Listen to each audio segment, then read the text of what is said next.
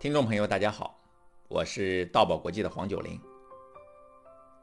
在上一集节目里，我们谈到了演讲的结构。演讲的结构有一个经典的三段式结构，就是开头、中间、结尾。而关于演讲的开头部分，我们说了一个总的原则，就是引发兴趣的开场。不管我们用什么方式作为演讲的开头部分，这个原则都是不变的。引发兴趣在表达上是非常重要的一件事，它符合心理学的原理。从心理学的角度来讲，如果你不能引起别人的兴趣，你就不可能让别人对你所讲的内容保持长久的关注。因为关注是需要消耗能量的。所有的动物、植物都懂得节省自己的能量。我曾经在课堂上问过学员一个问题，就是。为什么在自然界中有香花不艳、艳花不香的现象呢？很多学员回答说：“因为上天是公平的，给了他一样，就不会给另一样。”但真正的答案是，植物开花的目的不是为了给人欣赏，而是为了招蜂引蝶，为它传播花粉。香和艳是花吸引昆虫的两种方式。那为什么一般情况香的花就不艳，而艳的花又不香呢？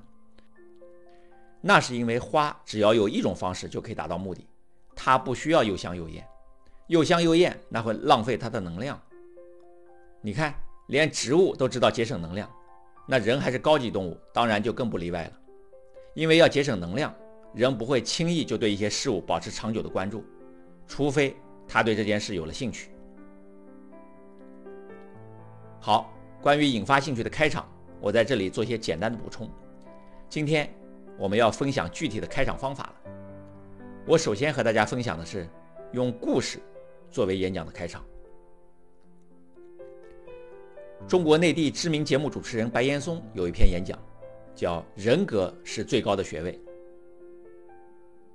一开场，他讲了一个故事：有一个年轻人想学大提琴，就向本世纪最伟大的大提琴家卡萨尔斯去请教。我怎么样才能成为一名优秀的大提琴家呢？卡萨尔斯面对这个雄心勃勃的年轻人，意味深长地说：“你呀，先成为一个优秀而大写的人，然后再成为一名优秀而大写的音乐家，最后你就会成为一名优秀的大提琴家了。”白岩松在演讲一开场讲了这个故事，一下子吸引了听众的注意。用故事作为演讲的开场。不管是有经验的演讲家，还是没有经验的演讲者，都能很容易抓住听众的兴趣。用故事开场，首先要注意的是，故事要与演讲主题密切相关。我们不能为了讲故事而讲故事，随意引用与主题无关的故事，那会把演讲导偏了方向。我们看白岩松用的开场故事，与他演讲的主题“人格是最高的学位”有着密切的关联，都是与做人有关的。那这个故事的运用呢，就非常恰当。一名美国大学生做的演讲是卫生保健领域的斗争。这个主题听起来有一点复杂，其实用我们熟悉的话来说，就是医患纠纷。他的开场是这样的：加利福尼亚的急诊医生杜菲米尔成了一名英雄。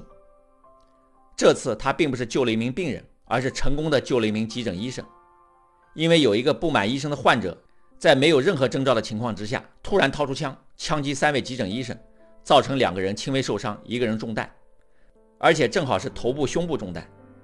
杜菲米尔在这个时候猛地扑向开枪的人，救出了重伤的医生，并且送往急诊手术室去抢救，挽救了这个医生的生命。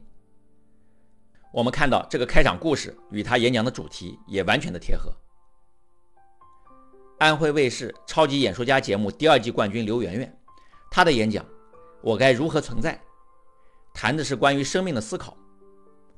他的演讲以这样的故事开场：在我们河北农村有一种风俗叫起丧，我在童年的时候看到过一次。我们村的一个老太爷去世了，要下葬，需要把他过世二十多年的前妻挖出来跟他合葬。村里人都去围观。我看到他的子孙在地上挖了三尺深，仔细的搜索，只找到了几颗牙齿和一缕头发。那是我人生第一次，也是仅有的一次看到人死后多年的样子，也是我第一次认真的思考死亡这件事情。刘媛媛用这个故事很自然地把听众的注意力带入了她演讲的主题，她的这个故事也起到了很好的开场作用。因此，开场的故事要与演讲主题密切关联，这是我们运用故事开场要注意的第一点。在下一集节目里，我会继续和大家分享运用故事开场要注意的第二点。好，今天的节目就到这里。近期，道宝国际推出了由我主讲的线上演讲思维课。可以帮助大家在学习讲话方面少走弯路，建立起全新的讲话思维。大家可以关注节目下方图片，添加道宝客服微信“道宝九零”报名参加。大爱能言，善道为宝。我们下一集节目再见。